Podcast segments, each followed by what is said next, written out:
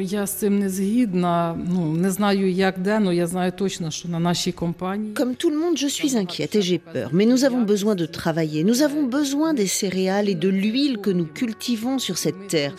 Je suis convaincue que ce que nous faisons ici contribue à la victoire finale. Et puis, je dis toujours que les céréales sont vivantes. Elles respirent, elles nous entendent. Nous les avons fait grandir, elles sont comme nos enfants. Nous ne pouvons pas les laisser seules dans ce chaos.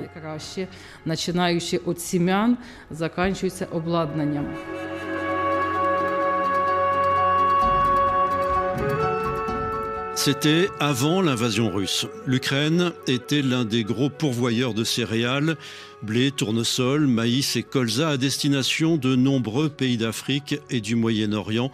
L'agriculture, c'était sa première source de devises étrangères. Désormais, le secteur est particulièrement affecté par la guerre. Non seulement la Russie s'est accaparée une partie des terres arables, elle a miné celles qu'elle a dû abandonner, mais la guerre est aussi venue couper toute la chaîne logistique. L'agriculture ukrainienne au défi de la guerre, c'est un grand reportage de Nathanaël Vitran et Jade El Khoury. RFI. Grand reportage.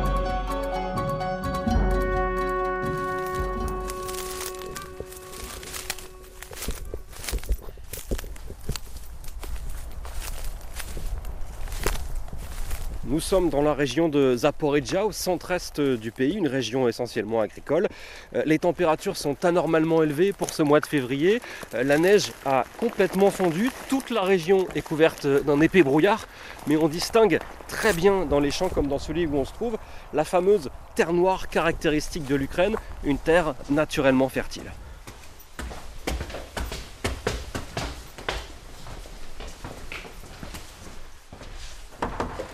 Роман? Роман? Спасибо огромное. Извините, что... Nous retrouvons Roman Tarasevich. Cet agriculteur exploite 2300 hectares dans la région. Il nous reçoit dans son bureau. Derrière lui, une carte de l'Ukraine flanquée du trident doré, symbole des forces armées ukrainiennes. C'est une grande carte. Elle n'est pas très précise, mais nous sommes à peu près ici. Ah. Et les Russes, ils sont où? Les zones occupées, temporairement occupées, sont ici, à environ une heure de route. Ça fait combien de kilomètres à peu près? 35 kilomètres. Depuis deux ans, comme tous les Ukrainiens, il a appris à vivre avec cette menace constante. Ну, смотрите, э, грубо говоря, вот э, буквально отсюда там Des missiles russes S-300 sont tombés sur mes terres. Il y a aussi les drones et les débris des systèmes de défense antiaériens qui retombent chez moi ou chez mes voisins. Évidemment, ça n'est pas idéal pour travailler. Et encore, heureusement, nous sommes hors d'atteinte des tirs d'artillerie à courte portée. Et puis nous avons de la chance par rapport aux gars de Mariupol ou de Bakhmut. Je suis en contact avec certains d'entre eux. Eux ont tout perdu. Les Russes ont bombardé tous les hangars de peur qu'ils abritent des tanks. Certains de mes collègues avaient sorti dehors leurs tracteurs et leurs machines pour montrer qu'ils ne représentaient aucun danger, mais ils les ont détruits quand même. Donc oui, nous avons de la chance d'être en vie. Mais qui sait ce qui se passera demain?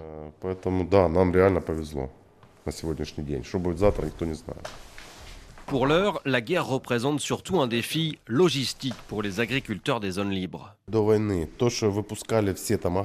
Avant la guerre, nous pouvions exporter via les ports de Mariupol, Berdiansk, Kherson, Nikolaïv, Odessa. Certains essaient encore de passer par la mer Noire, à leur risque et péril. Mais depuis que la Russie a rompu l'accord sur le corridor céréalier, il n'y a plus que les barges du Danube qui circulent encore vraiment. Peut-être que ça fonctionne pour les agriculteurs de la région d'Odessa, mais ça ne suffit pas du tout pour absorber toute la production de céréales d'Ukraine. Entre février 2022 et maintenant, le prix d'une tonne de blé ukrainien a été quasiment divisé par deux sur les marchés, alors que nos coûts de production ont augmenté. Ça n'est pas rentable pour nous et ça n'est pas rentable pour les Polonais. Ça fait baisser les prix chez eux. Bien sûr que je comprends leur colère, mais ce n'est pas juste qu'elle se tourne contre nous. Ce sont les Russes qui ont provoqué tout ça. Les Russes qui tirent les prix vers le bas. Je suis en contact avec les agriculteurs ukrainiens des territoires occupés. Les Russes leur achètent le blé deux fois et demi moins cher qu'ici. Et ils n'ont pas d'autre choix que de le vendre à ce prix-là. C'est du vol. продают по два с половиной, половину дешевле. И у них вариантов нету просто.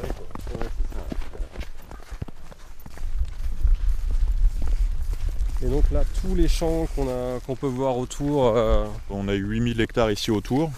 Vraiment, euh, les champs, quand vous êtes arrivés, vous êtes passé que dans nos champs depuis la grande ville de Pavlograd.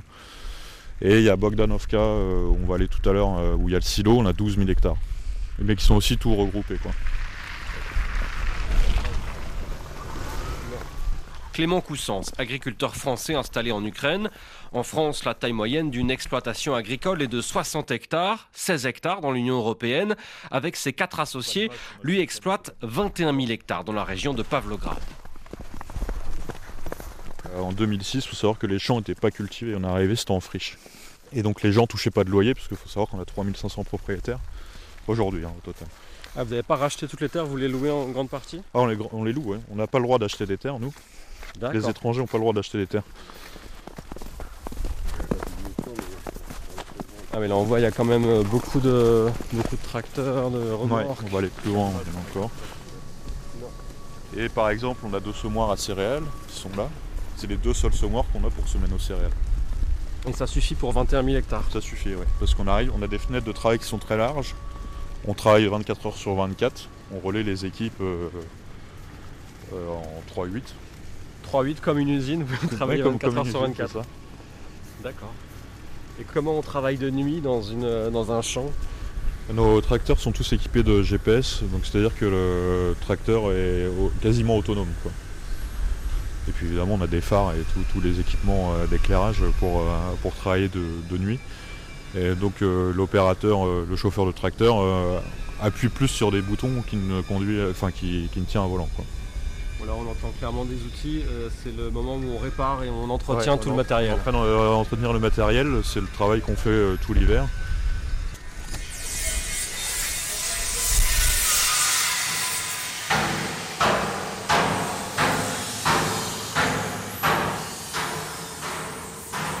À l'intérieur, une partie des ouvriers s'occupe de l'entretien des machines, pendant que d'autres, comme Alexander, convertissent des bonbonnes de gaz usagées.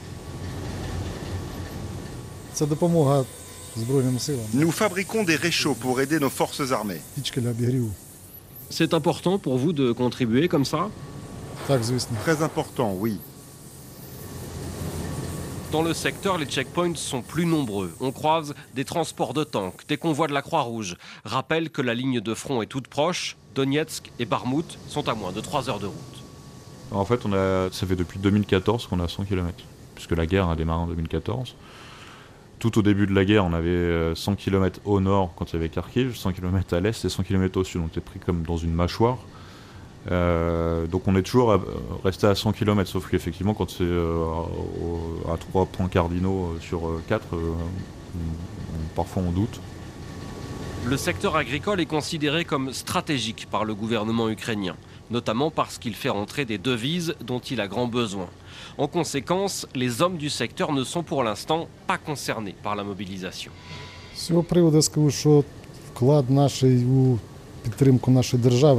Pour moi, notre contribution n'est pas moins importante que celle des troupes sur le front. Il faut bien continuer à faire fonctionner l'économie, à maintenir les ressources de l'État pour financer l'armée. Notre ennemi cherche à détruire non seulement notre gouvernement, mais aussi notre économie. Mais nous travaillons L'économie tourne et grâce au secteur agricole, nous continuons d'exporter.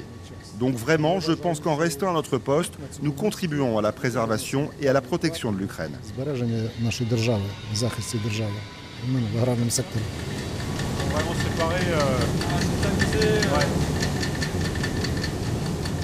C'est là où on stocke nos céréales. Donc, euh, ce silo, on l'a ouvert en 2021, en septembre 2021, soit six mois avant le début de la guerre.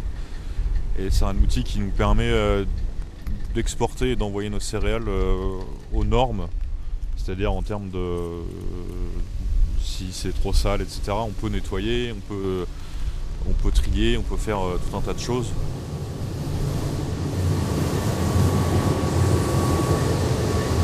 Natalia est chargée des contrôles. N'allez pas lui dire, comme on l'entend parfois, que les céréales ukrainiennes ne répondent à aucune norme.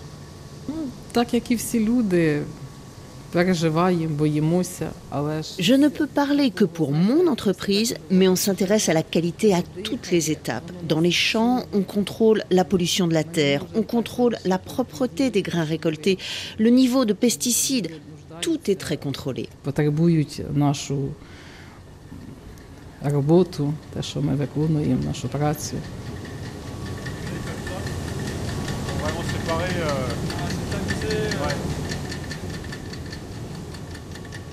On voit là trois énormes silos, trois plus petits. C'est quoi la capacité de tout ça Une capacité totale de 18 000 tonnes ici.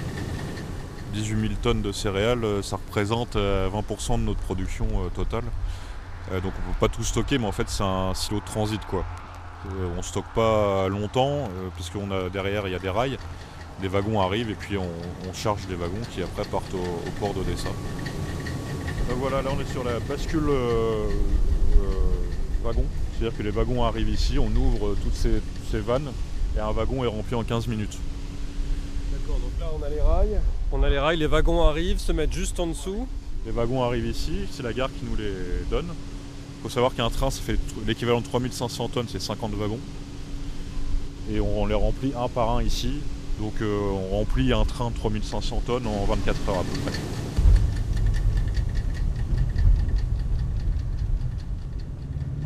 Alors là, nous sommes sur la route qui relie les régions euh, agricoles de Dnipro, de Zaporizhia au grand port d'Odessa sur la mer Noire. Mais avant même d'arriver euh, à Odessa, sur le plus petit port de Yuzhne, il y a déjà une longue file de camions qui attendent pour accéder au, au terminal. D'accord. bah. Dans la file, ce chauffeur qui préfère ne pas donner son nom, il attend pour décharger les céréales qu'il transporte. C'est très compliqué, rien n'est facile en ce moment, il n'y a que très peu de bateaux qui viennent jusqu'ici, alors il faut attendre longtemps, très longtemps. En plus, avec le couvre-feu, le port ferme de minuit à 5 heures, et puis on ne sait jamais ce qui se passe avec les bombardements. À chaque putain de missile, les sirènes sonnent, et le port est fermé.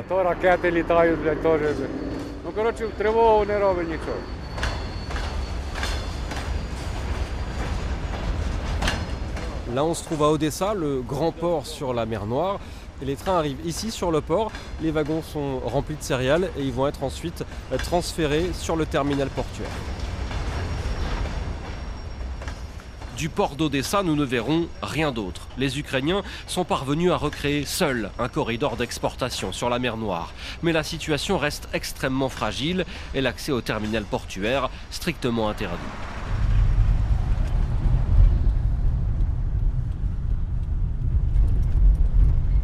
Alors nous avons continué à suivre les camions chargés de céréales le long de la petite route qui relie Odessa au port du Danube. Ils sont moins nombreux qu'à l'été dernier, mais ils sont encore des milliers à faire la route chaque jour. Pour accéder au port de Rény, il nous a fallu montrer patte blanche, accepter même d'être accompagné d'un officier de l'armée ukrainienne, signe de l'importance stratégique de ce corridor du Danube. Генеральный директор компании СК «Аккорд». Зовут меня Маржин Сергей Семенович. Je m'appelle Sergei Marzin. Je dirige deux entreprises de transport sur le terminal portuaire de Rény, là derrière nous. Nous pouvons transporter tout type de marchandises sur le Danube. Des céréales, des produits pétroliers, de l'engrais.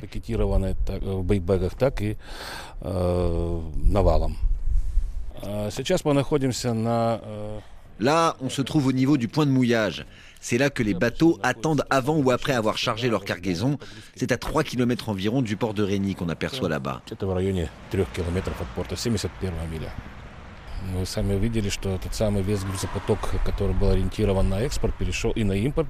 Avec la fermeture des ports de la mer Noire, Odessa, Mariupol, Berdyansk, la perte des ports du Dniepr, tout le flux de marchandises s'est déplacé vers les ports du Danube. Ça se voit moins aujourd'hui parce que le trafic a commencé à reprendre à Odessa. Mais il y a dix fois plus de bateaux à Rény qu'avant la guerre. Avant 2022, on traitait un million de tonnes de marchandises par an. Maintenant, c'est un million de tonnes par mois.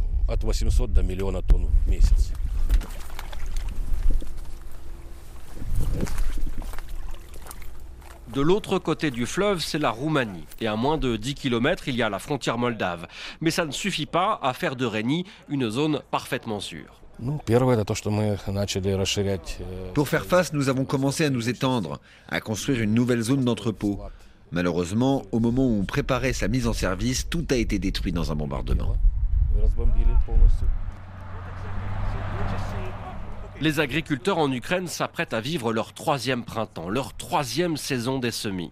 Semer, d'accord, mais semer quoi? La guerre représente aussi un danger écologique. Roman Tarasevich.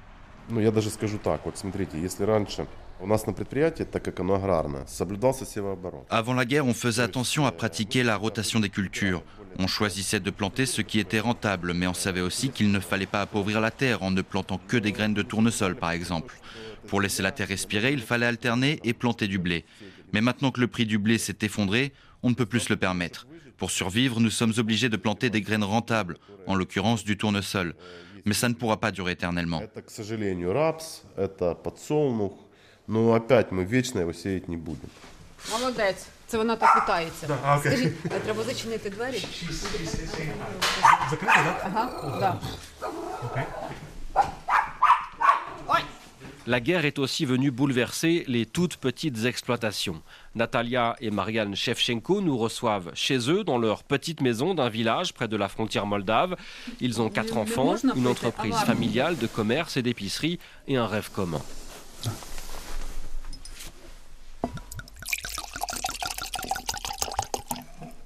Merci.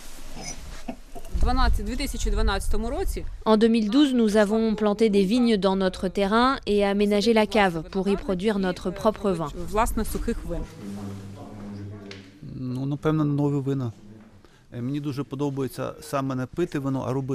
Faire du vin, c'est quelque chose de magique. C'est difficile à expliquer avec des mots. Vous prenez du raisin, vous le pressez, le jus se transforme en vin. C'est incroyable. J'adore ça. Chaque année, on a envie de faire de mieux en mieux. Et voir quelqu'un boire un vin que j'ai créé, c'est une sensation indescriptible. Mais le 24 février 2022, Vladimir Poutine déclare la guerre à l'Ukraine. Je n'ai pas hésité longtemps. J'ai rejoint l'armée dès le 25 février. Je l'ai fait parce que c'est ce que tous les hommes devraient faire.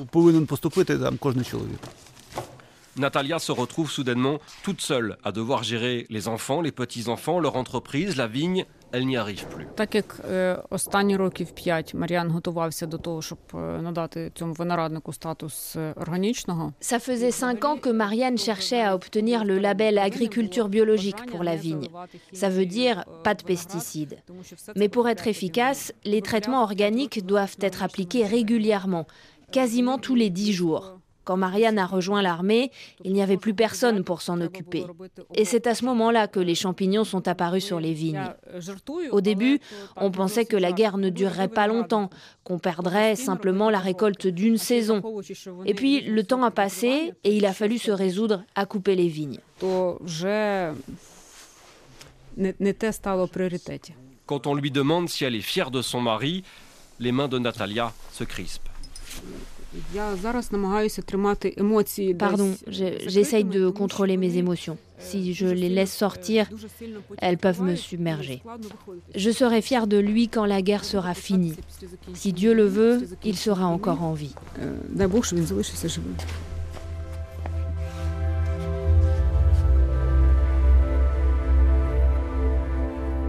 Pour l'heure, Marianne est auprès d'elle, en permission.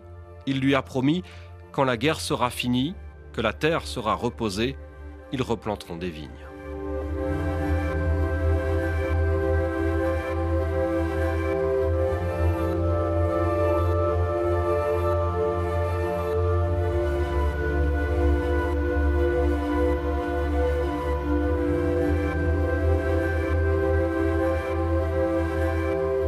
L'agriculture ukrainienne au défi de la guerre, un grand reportage de Nathanaël Vitran et Jade El Khoury, réalisation Tiffany Menta.